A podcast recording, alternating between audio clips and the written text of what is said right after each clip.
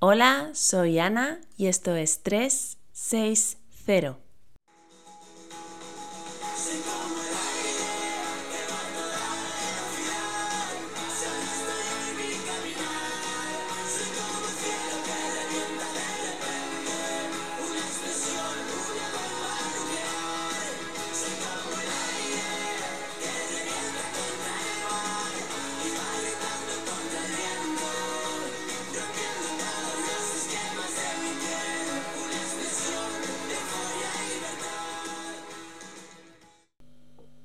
Una expectativa es aquello que crees que va a pasar, aquello que esperas que pase o eso que deseas que ocurra.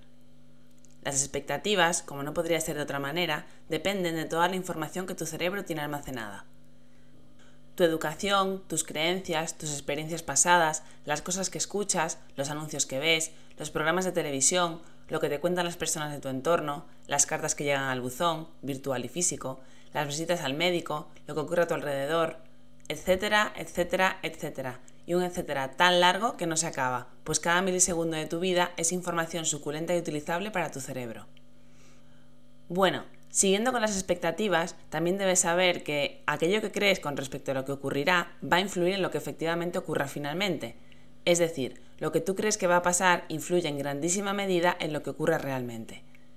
Con esto también quiero decir que si tú esperas que ocurra algo bueno, hay más probabilidades de que lo que ocurra sea positivo para ti, y si esperas que ocurra algo malo, es más probable que el resultado no sea positivo en lo que a ti respecta. Y no es que exista una fuerza cósmica que atrae la buena o la mala suerte, es simplemente que tu cerebro va a hacer que ocurra lo que él quiere que ocurra, o más específicamente, va a hacer que percibas lo que él quiere o espera que percibas. Esta esperanza sobre lo que ocurrirá no se la inventa tu cerebro. Lo que él hace es esperar el resultado más probable según la información que tiene almacenada. Es decir, predice lo que va a ocurrir en base a lo que ya ha pasado o en base al conocimiento que tiene de que haya pasado. A ti, a tu vecina del quinto, al chico del anuncio de champú o a la señora que sale en las noticias. Estas predicciones dan lugar a las expectativas y es por ellas, tal y como te comentaba al inicio, que dichas expectativas van a influir y muchísimo en lo que ocurrirá en el futuro. Las expectativas creadas por tu cerebro van a intervenir en todos los aspectos de tu vida, en si te lo pasarás bien o mal el próximo fin de semana en la reunión anual con tus compañeros de instituto, en si el entrenamiento de hoy será bueno o no, en si el vestido del escaparate te va a sentar bien, en si vas a dormir bien tras haber bebido un par de copas de vino y, por supuesto, en si ese movimiento va a provocar dolor o si en aquella pastilla te lo va a quitar.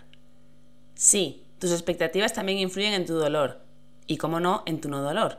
Influyen en que el dolor aumente o disminuya, en que aparezca o no, y en que tarde más o menos en irse, entre otras muchas cosas.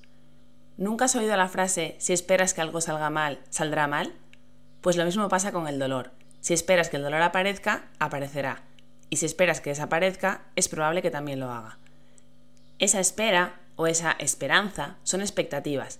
Las expectativas dependen de las creencias asentadas en el cerebro, y el cerebro se vale de sus creencias para enfrentarse al mundo, para mantenerte a salvo de lo que pueda ocurrir, sus creencias son lo que utiliza para predecir lo que ocurrirá y poder tener mayor margen de maniobra. De esta manera, por ejemplo, si antes de quemarte cuando largas la mano para alcanzar una jarra humeante ya te hace sentir dolor, previene que finalmente te quemes, aunque el humo que ves sobre la jarra provenga de la sopa que hay detrás. Lo bueno de las expectativas con respecto al dolor es que facilitan que desarrolles conductas que pueden beneficiarte. Lo malo es que en ocasiones esas expectativas se alejan de la realidad y provocan que tú anticipes cosas que no ocurrirán pero esto a tu cerebro le da igual. Él pulsa el botón y te hace sentir dolor o hace que tu dolor reduzca, sin tener en cuenta la realidad. Esto se denomina error de predicción, un error del que ni tú ni yo nos enteramos. Hablando de todo esto de las expectativas, te comentaré también que están muy relacionadas con dos efectos, el placebo y el nocebo. El placebo se define como el resultado de una acción de cualquier tipo que, careciendo de efecto terapéutico, produce en el organismo alguna consecuencia favorable cuando la persona lo recibe, convencida de que dicha acción es beneficiosa. No sé a ti, pero a mí esta definición me suena mucho expectativa. Me suena que el placebo es ese efecto beneficioso que tienen las cosas cuando tú esperas que sean buenas para ti como por ejemplo tomar agua caliente con limón y miel para la gripe, porque te lo ha dicho tu abuela, tu tía abuela, la amiga de tu abuela, y porque cuando salen las pelis esa taza caliente en manos de alguien con la nariz roja y una manta echada sobre los hombros parece que le sienta muy bien. Y oye, que no tengo nada en contra de la miel ni el limón, yo también he sido víctima de este brebaje. El efecto placebo tiene un altísimo impacto en la percepción del dolor, o más bien en los cambios en la percepción del dolor. Lo que tú esperas que ocurra cuando tomas un analgésico o un antiinflamatorio ya te está beneficiando antes de que el principio activo tenga tiempo para hacer efecto. Que tu médico sea simpático, te caiga bien y tenga una conducta profesional pero a la vez cercana contigo te da mayor sensación de bienestar y también produce un efecto positivo en ti consecuencia del placebo. Cuando pagas un precio muy alto por un tratamiento, parte de la reducción de tu dolor puedes agradecérsela al extra que estás pagando, porque también es placebo, porque si estás desembolsando ese dineral será porque el tratamiento es muy bueno y tiene efecto, ¿no? Incluso si te pones la camiseta de tu color favorito para entrenar y ese día te duele menos el hombro, sí, has adivinado, el amarillo es placebo para ti, o al menos para mí lo es. El efecto placebo es beneficioso, es gratis y no tiene efectos secundarios negativos ni hay que preocuparse por interacciones medicamentosas. Olvídate de la evidencia científica. Por lo que a mí respecta, exprime el efecto placebo todo lo que puedas, siempre y cuando aquello que es susceptible de generar placebo para ti no sea peligroso, claro. Por otro lado, tenemos al gemelo malo de la película, el nocebo. El nocebo es, por supuesto, lo contrario al placebo. Es su némesis, su yang, es todo aquello que, sin tener capacidad para generar efectos perjudiciales en un individuo, los genera, porque dicho individuo asocia a ello consecuencias negativas. No es la primera vez que escuchas la palabra nocebo. Sé que estás familiarizado con ella. Hoy solo quiero recordarte que los nocebos están ligados a las expectativas, y que dichas expectativas, tal y como te llevo diciendo desde hace un rato, dependen de la información que tenga tu cerebro en su haber. Dependen de lo que haya dicho el médico con respecto a tu dolor. Dependen de lo que te haya dicho tu madre, tu amigo, o tu entrenador. Dependen de que tu cerebro haya hecho asociaciones erróneas como que cuando llueve te duele, o que cuando llevas la camiseta verde te molesta más, o que cuando haces ese movimiento y después te sientas, duele.